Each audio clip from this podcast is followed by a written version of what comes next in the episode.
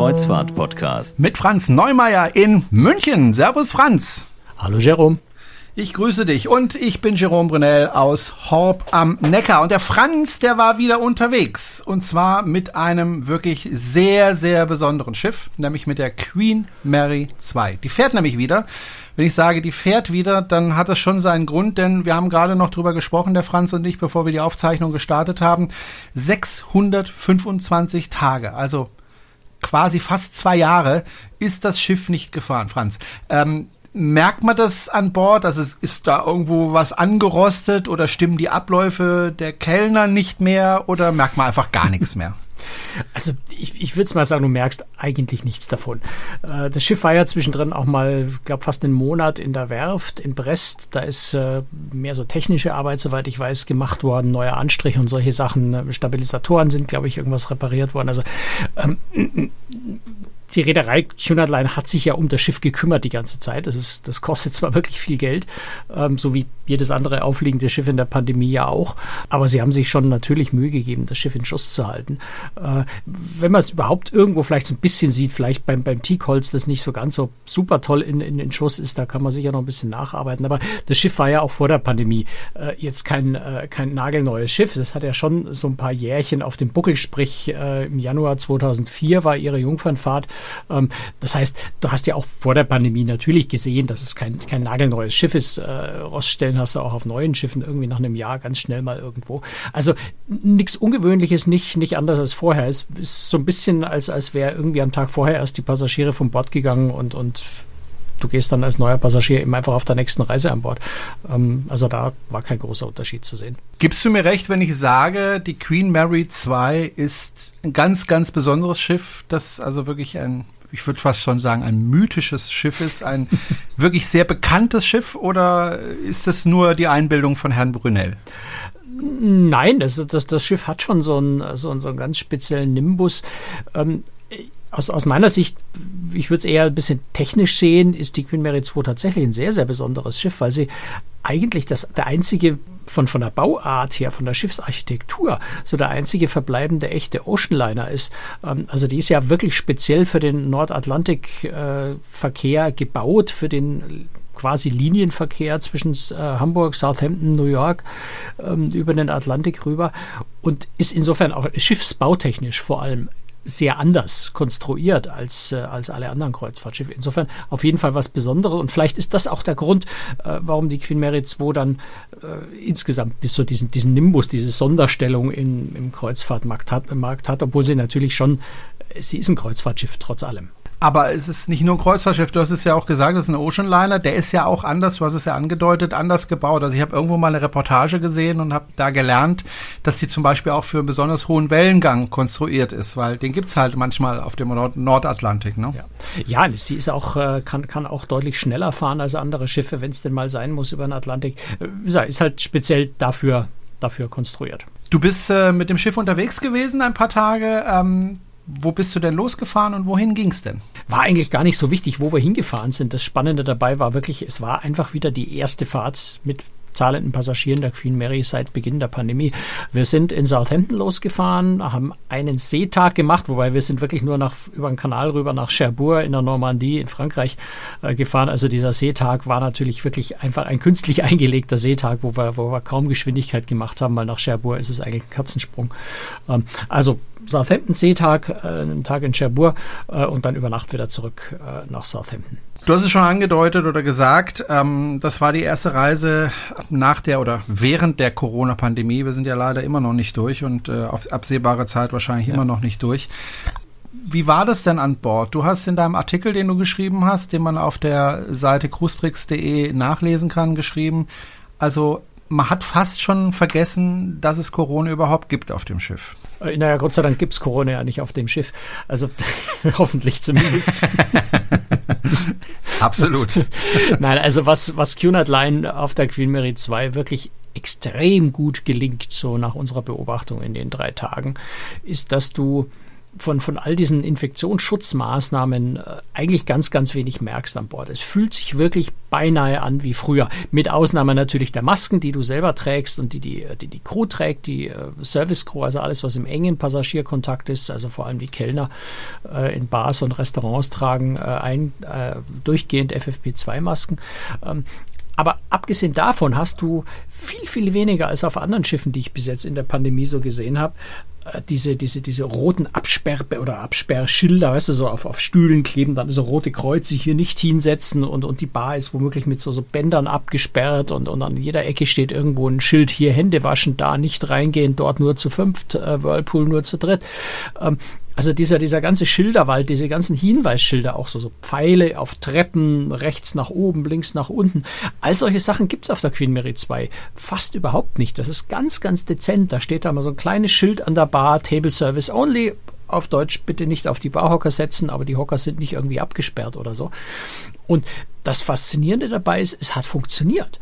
Also, obwohl du nicht ständig darauf hingewiesen wirst, pass fein auf die Regeln auf und hier darfst du nicht und da solltest du und hier müsstest du das. Äh, die Leute haben sich einfach an die Regeln gehalten, auch wenn die nicht ständig wiederholt wurden. Es gab auch keine Durchsagen, in denen gesagt wurde, bitte tragen Sie Maske oder sowas. Wenn man ehrlich ist, weiß ja jemand, jeder, jeder, jeder kennt ja die Regeln an und für sich. Und das, das, das Publikum dort hat sich einfach dran gehalten, ohne dass man sich ständig darauf hinweisen musste. Und das fand ich ein ganz, ganz tolles Erlebnis, weil sich beinahe wieder angefühlt hat wie, wie Kreuzfahrt normal ohne Corona. Das war jetzt die erste Reise. Warum hat äh, Kunar so lange gewartet äh, mit dieser Reise? Warum haben die nicht früher angefangen, mit dem Schiff wieder zu fahren? Na, zum einen ist natürlich das Hauptgeschäft von der Queen Mary 2 ist der Transatlantikverkehr. Äh, und die USA hat ja bis äh, vor kurzem irgendwie bis, wann war das, irgendwann Mitte November, schlicht und einfach keine Europäer reingelassen ins Land. Das heißt, sie hätte leer fahren müssen. Äh, sie hätte vielleicht von USA Passagiere nach Europa bringen können, aber Europäer in die USA hätten ja nicht fahren dürfen. Das ist sicher so ein, ein ganz wesentlicher Grund. Ja, ansonsten, man gibt andere Reedereien ja auch, die relativ spät angefangen haben, die so ein bisschen in einem ähnlichen Umfeld sind, der Princess Holland America Line, die auch vom Publikum einfach so sind. Also bei Holland America Line zum Beispiel, weiß ich, hieß es halt einfach, die haben, die haben ihre Kunden befragt und da war die klare Ansage, wir wollen äh, Reisen mit Impfpflicht haben. Und das ging halt erst ab einem bestimmten Zeitpunkt, bis eine gewisse Impfquote da war, dass du überhaupt genug Passagiere mit so Impfpflichtregeln finden konntest. Insofern glaube ich, haben Schiffe wie eben jetzt die Queen Mary 2 äh, da in der Hinsicht schon ein bisschen einen Nachteil gehabt und konnten einfach erst relativ spät starten. Wobei Kunert hat ja in, in, zumindest in Großbritannien mit der Queen Elizabeth, glaube ich, oder die Victoria, eine von den beiden anderen, äh, ist äh, schon im, glaube im August äh, in Großbritannien gestartet. Da gab es ja in Großbritannien die große Öffnung, äh, die dann erstmal angefangen haben, Kreuzfahrten ohne Hafenstopps zu machen und sowas. Also da ist das erste Kunert-Schiff schon gefahren, aber mit der Queen Mary 2 eben durch diesen Atlantik, Transatlantik äh, Fokus und, und die Einreisesperre in den USA, es war schlicht und einfach nicht sinnvoll möglich. Okay, wundert mich ein bisschen, weil viele andere Schiffe haben ja dann auch umdisponiert, sage ich mal. Also wenn man jetzt keine Transatlantikreise machen kann, dann könnte man ja sagen, okay, wir können jetzt keine Transatlantikreise machen, dann machen wir halt Mittelmeerreisen mal ganz blöd gesagt. Oder ist es dann wieder schwierig, weil man ja dann auch wieder die Häfen finden muss, die man anlaufen kann? Du brauchst die Häfen, du brauchst natürlich auch die Zielgruppe, dein Publikum, das diese Reisen dann auch buchen möchte, das dorthin reisen darf, dahin reisen kann.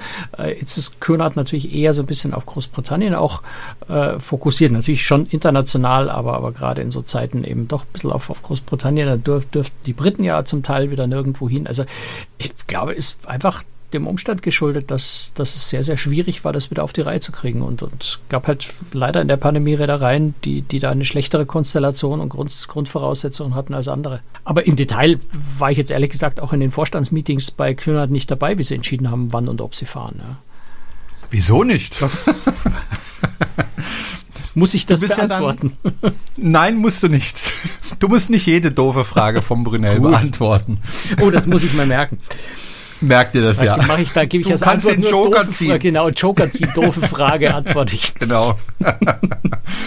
ähm, du bist ja nach Großbritannien gereist, um auf das Schiff zu kommen. Oh ja, lustig. Großbritannien ist ja meines Wissens Hochinzidenzgebiet. Äh, Hochrisiko, das heißt, äh, das ist dann, denke ich, nicht ganz so einfach, da überhaupt hinzukommen, oder? Nö, also wenn du geimpft bist, ist Hochrisikogebiet ja aus deutscher Sicht äh, weiter kein großes Problem. Du musst halt, wenn du zurück nach Deutschland äh, reist, musst du dies, das Einreiseformular on, online vorher ausfüllen. Und das ist bei der Einreise auch von der, von der Bundespolizei äh, explizit kontrolliert worden. Also ist jeder Einzelne vor der Passkontrolle ist noch separat aufgehalten worden und musste zeigen, dass er das Einreiseformular ausgefüllt hat.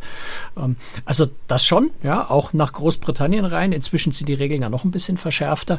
Ähm, das war ganz, äh, naja, lustig ist vielleicht das falsche Wort dafür. Also äh, wie wir hingereist sind, mussten wir eben als Geimpfte auch nur äh, ein, ein Einreiseformular wiederum ausfüllen, das ein sehr, sehr ausführliches ist. Und ähm, durften aber, also mussten die sonstigen Regeln, weil du für Großbritannien inzwischen ja einen, äh, also da war es noch ein Antigentest, während wir dann an Bord waren, hat sich, die haben sich die Regeln geändert, dann braucht es einen PCR-Test, du musst jetzt auch also nach der Einreise einen PCR-Test machen innerhalb von den ersten zwei Tagen, musst aber auf jeden Fall von der Einreise bis zu dem Zeitpunkt, wo du das Testergebnis bekommst, in Selbstquarantäne, also Selbstisolation bleiben. Ähm, das wäre jetzt natürlich blöd, wenn du nach, nach London fliegst und in Southampton direkt aufs Schiff gehen willst, wenn du erstmal zwei Tage äh, Test und Quarantäne machen musst. Insofern sind Transitpassagiere sind also ausgenommen. Das heißt, du darfst vom Flughafen zum Kreuzfahrthafen und andersrum, wenn du das auf direktem Weg tust.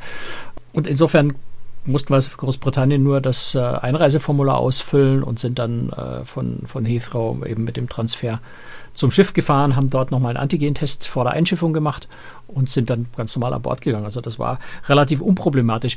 Kritischer war das für die, für die Briten an Bord, die ja äh, nach der Reise dann eben in Großbritannien wieder ausgestiegen sind, also von Frankreich nach Großbritannien eingereist sind die hatten ja alle ursprünglich einen Antigentest äh, vorab gebucht. Das muss man also machen, vorab Antigentest buchen äh, innerhalb der ersten zwei Tage nach Rückkunft.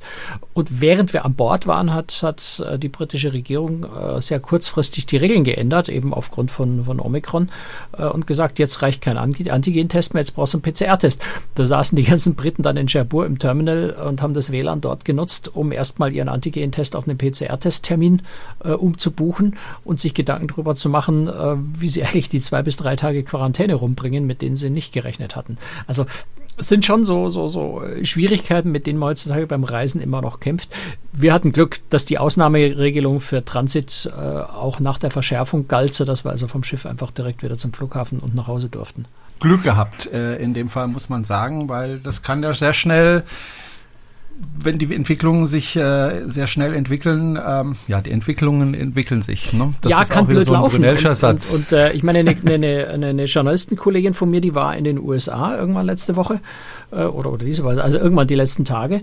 Und die ist mit American Airlines über Heathrow nach Deutschland zurückgeflogen.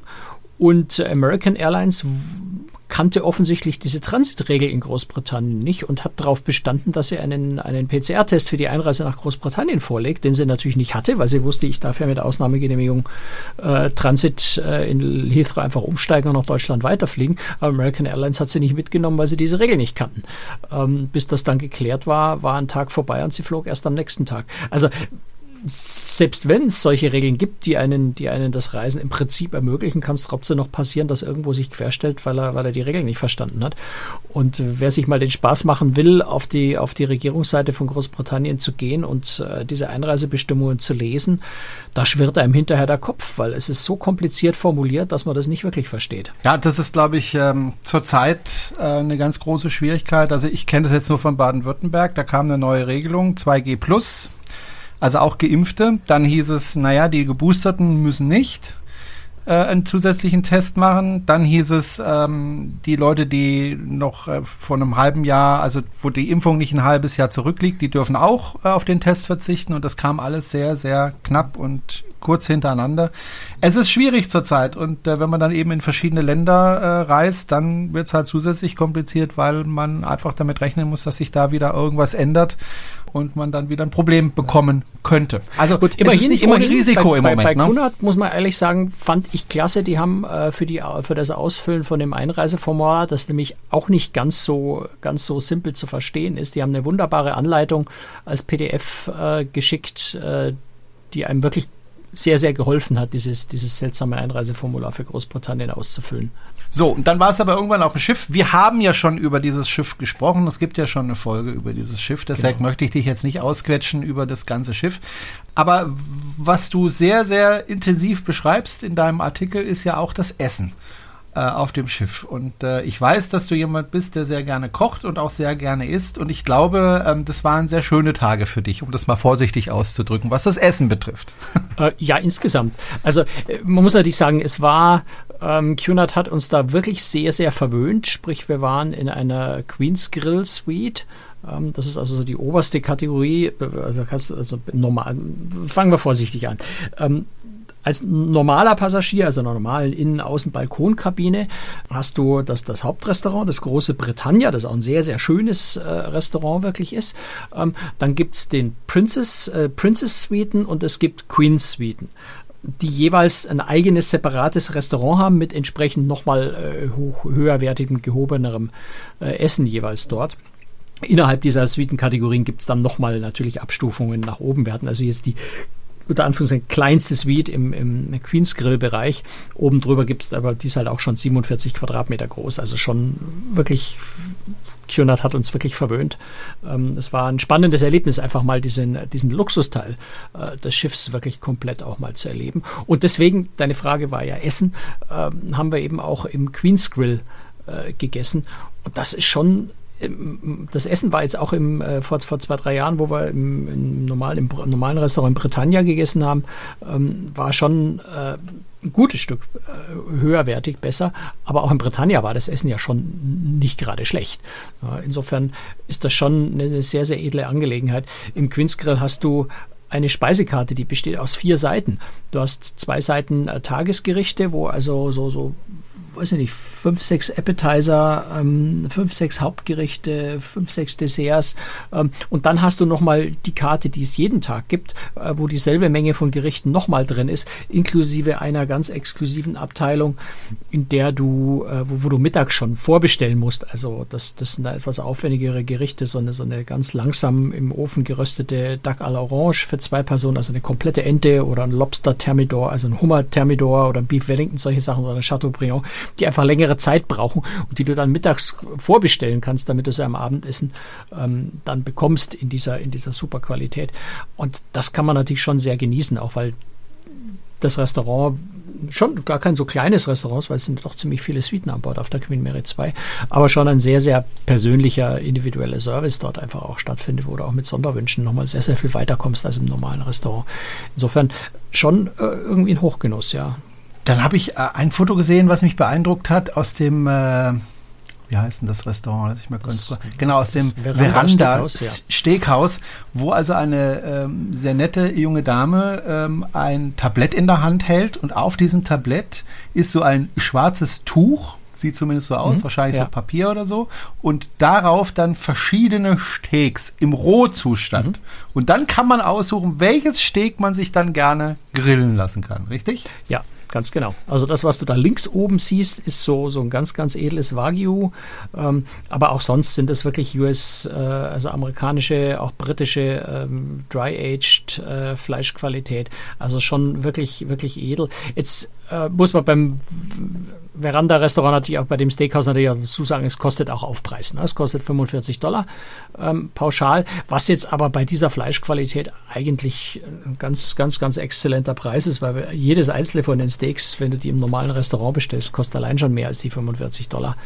Äh, insofern ist es das schon wert. Und ähm, ja, ist halt wirklich ein ganz, ganz exzellentes äh, Steakhouse. Und wo, wo, wo es dann, wo es einem dann schon echt schwerfällt, weil es steht auch eine, eine, eine Seafood ähm, kalte Platte oder ja, mit, mit kaltem Seafood, also mit, mit Hummer und na, King Crab Legs und, und allen möglichen Leckereien äh, auf der Karte, die ja nochmal 20 Dollar mehr kostet, die es auch wert sind. Ähm, da, da stehst du echt schon so in diesem Konflikt, esse ich ein Steak oder esse ich das Seafood, weil beides so sensationell ist. Ähm, ist halt einfach ein ganz, ganz hochwertiges Steakhouse. Macht sehr viel Spaß. Okay. Sollte man, also kann man wirklich, kann ich nur so sagen, sollte man sich leisten, wenn man an Bord des Schiffs ist. Jetzt wird sich vielleicht der eine oder andere fragen, ja gut, Steak ist ein Steak und naja gut, das schmeckt vielleicht ein bisschen besser als ein anderes, aber hm, ja, so besonders ist es nicht. Ich kann da eine Sache erzählen und zwar gibt es äh, ungefähr 20 Kilometer von mir äh, einen Ort, heißt Nagold und äh, in Nagold gibt es ein Restaurant von einem, Chine äh, von einem Chinesen, von einem Italiener geführt. Sehr hochpreisig, also das ist ein Restaurant, das ich mir normalerweise nicht leiste. Also da gehst du, ja, da zahlst du durchaus mal 300 Euro für so einen Abend pro Person. Äh, das ist jetzt also nicht meine Preiskategorie, aber wir waren eingeladen und ähm, ich habe dort ein Steak gegessen, ein Rinderfilet war das, glaube ich, das zerfloss förmlich auf der Zunge. Also sowas habe ich noch nie erlebt. Das war ein Hochgenuss, das kann man sich kaum vorstellen, wenn man das noch nie gegessen hat. Also da gibt es schon ganz, ganz deutliche Unterschiede zwischen Steak und Steak. Ne? Also das ist schon krass. Ja, keine Frage. Also meine, eine gute Fleischqualität ist sehr teuer. Ähm, und da gibt es nach oben relativ wenig Grenzen eigentlich. Da kann man schon in richtig, richtig hohe Regionen gehen. Ähm, das, was in solchen Steakhäusern jetzt, wie wir jetzt auch auf der Queen Mary 2, ähm, schon so zu dem, zu dem Nonplusultra ist, was da üblicherweise zu bekommen ist, wenn du dann ähm, Prime USDA, äh, also ein amerikanisches, eine Fleischqualität bekommst oder jetzt hier auch ein Black Angus aus, dem, aus Großbritannien, die einfach dann einen Monat lang dry-aged sind sind. Das ist schon einfach eine super Qualität. Aber das lässt sich durchaus natürlich noch weiter steigern, wenn du, wenn wenn du wie du sagst, nur auch mal 300 Euro für einen Abend ausgeben willst. Ja, also wie gesagt, nicht meine Region. Ich war eingeladen und äh, war da auch sehr dankbar. Aber es ist Aber einfach, es ist einfach ein himmelweiter Unterschied zu einem zu einem ja. Aldi Steak, das du auf deinen auf deinen Billigholzkohlegrill zu Hause schmeißt. Das sind einfach Welten dazwischen. Ja, das muss man so sagen. Absolut. Und also ich habe das noch nie. Das, das, das Steak zerfloss förmlich auf der Zunge. Weißt du, das war so zart. Ja, so soll es sein. Unfassbar. Genauso ja, soll es sein. Aber so habe ich vorher und nachher nie wieder in meinem Leben erlebt sowas. Ja, also ja. ja. Äh, und dann, dann war es ja auch Euro. so. Ja, also nicht nur für das Steak, da ja, war noch mehr dabei. Ne? Klar, es war ein ganzer Abend, aber ja. Ähm, und dann gab es aber, wenn man sich das Steak ausgesucht hat, muss man ja noch mehr aussuchen, nämlich das Steakmesser. Ja, das gehört bei einem guten Steakhouse eigentlich dazu, dass du da noch, äh, obwohl es, wenn man ehrlich ist, mehr Show ist. Ne? Da geht es um den Griff. Ja? Hast du da Walnussholz oder Wurzelholz oder, oder ich weiß nicht, vielleicht gibt es irgendwo auch noch was mit Elfenbein oder sowas, gab es jetzt da nicht. Ähm, also ja, da geht es vor allem um den Griff. Äh, das Messer muss einfach scharf sein, wobei, wenn das Fleisch gut ist, brauchst du noch nicht mal ein scharfes Messer. Äh, da ist schon viel Show dabei, aber bei einem guten Steakhouse äh, spielt es einfach eine Rolle, dass man da auch sein, sein Messer dann auswählen kann. Da kam dann eben, eben auch die Kellnerin mit einer Schatulle mit, ich zähle gerade mal eins, zwei, drei, vier, fünf, mit sechs verschiedenen Typen von Steakmessern. Ähm, ja, macht Spaß. Ist einfach, ist so Teil des Erlebnisses. Ja, sei den Leuten auch gegönnt. Ähm, wir sind ja nach wie vor in der Corona-Pandemie. Das heißt auch für das Schiff, ähm, dass es eben nicht voll ausgelastet wird. Ich vermute mal halb voll. Und, ähm, ja, ein bisschen mehr als voll, halb voll. Es waren 1500 ja. von, was sind das, 2600, irgendwas, normalerweise 2600, ich schaue schnell nach, 2695, also 2700, 1500, also so 55 Prozent, wenn ich das gerade richtig überschlage. Ist aber, ist aber, muss man jetzt sagen, auf der Queen Mary 2, auch wenn das Schiff voll ist, ist es relativ, da ist da relativ viel Platz. Also wir haben es ja auch voll erlebt schon auf unserer Transatlantikreise vor ein paar Jahren. Und trotz allem ist da, ist da gut Platz. Das kannst du jetzt nicht vergleichen mit, ja, was haben wir vor kurzem gehabt, einer MSCC-Show oder so. Ja, da ist, da ist äh, die Passagierdichte deutlich höher auf solchen Schiffen. Insofern, äh, aber klar, es ist, äh, wenn du ein Schiff hast, was normalerweise schon relativ luftig ist, ähm, dann nochmal weniger Passagiere, macht schon Spaß. Weil ich gucke gerade mir ein Foto an äh, von der Live-Show äh, auf der Bühne des Theaters. Ähm, also leer ist der Raum jetzt nicht. Nee, aber auch im Theater äh, äh, gehört zu den Sachen, die mich, die mich extrem faszinieren, was das Thema Corona-Regeln angeht. In, in allen Theatern, die ich bis jetzt erlebt habe auf Kreuzfahrtschiffen, waren entweder Platzanweiser, die darauf geachtet haben, dass Abstände gehalten werden, äh, oder es war eben jeder zweite Sitz oder, oder immer zwei Sitze frei, ein Sitz dazwischen abgesperrt oder sowas mit, mit, mit Aufklebern oder mit irgendwelchen äh, ja, Markierungen. Ähm, in dem Theater waren null Markierungen, nichts. Und trotz allem haben sich die Leute einfach luftig gesetzt. Man hat immer Abstand zum Nachbarn gehalten. Ganz von allein. Und die Leute hatten alle ihre Maske auf, ohne dass man da groß dran erinnern musste.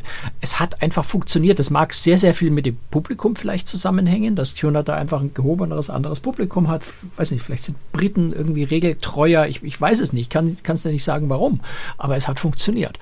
Und das hat mich schon sehr, sehr fasziniert, weil du halt einfach, du gehst völlig entspannt ins Theater, du setzt dich irgendwo hin, achtest selber auch darauf, dass links und rechts Abstand bleibt, aber du hast eben nicht so dieses, wo darf ich jetzt eigentlich, wo muss ich jetzt eigentlich, ähm, ach, den Sitz darf ich jetzt doch nicht, äh, weil dann, dann ein Schild drauf liegt, sondern es ist so einfach ganz natürlich, ganz entspannt wie früher immer. Also früher, so vor zwei Jahren. Ne? Ja, mittlerweile zwei Jahre fast, ja. War das denn unter den Passagieren überhaupt ein Thema? Also Corona, hat man sich darüber unterhalten oder hat man gesagt, ach komm, lass mich mit dem Scheiß in Ruhe. Ich will jetzt nicht über Corona reden. Oder spricht man darüber? Ich würde sagen, es war einfach kein Thema.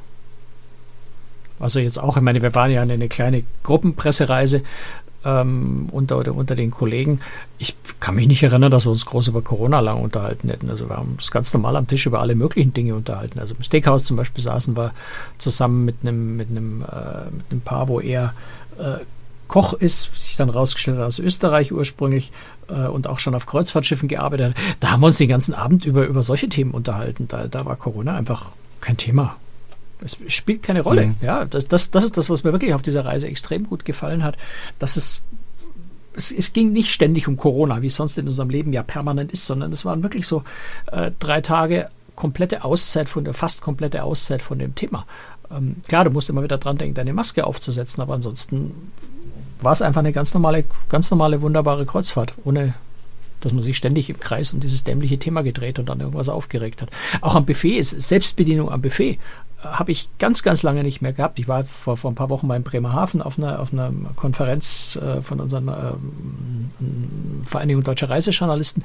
Äh, da war im Hotel äh, überraschenderweise auch Selbstbedienung am Buffet, aber ansonsten habe ich ja die letzten äh, fast zwei Jahre kein, kein Buffet mehr zur Selbstbedienung erlebt. Und auf den ersten Blick fühlt sich das komisch an, ja, wenn du plötzlich wieder irgendwie so Vorlegebesteck und sowas anfasst aber auch in dem Buffet-Restaurant war es einfach so, weil wir waren nur ein einziges Mal dort, nämlich zum, zum, äh, am Einschiffungstag zum Mittagessen. Ansonsten sind wir in unserem wunderbaren Queen's Grill gewesen. Ähm, aber auch da haben die Leute einfach Respekt voreinander und halten Abstand und, und ja, und fangen halt nicht an, irgendwie jede Semmel einzeln mit den Fingern anzutatschen und dann doch keine davon zu nehmen, wie man das sonst oft auch mal sieht.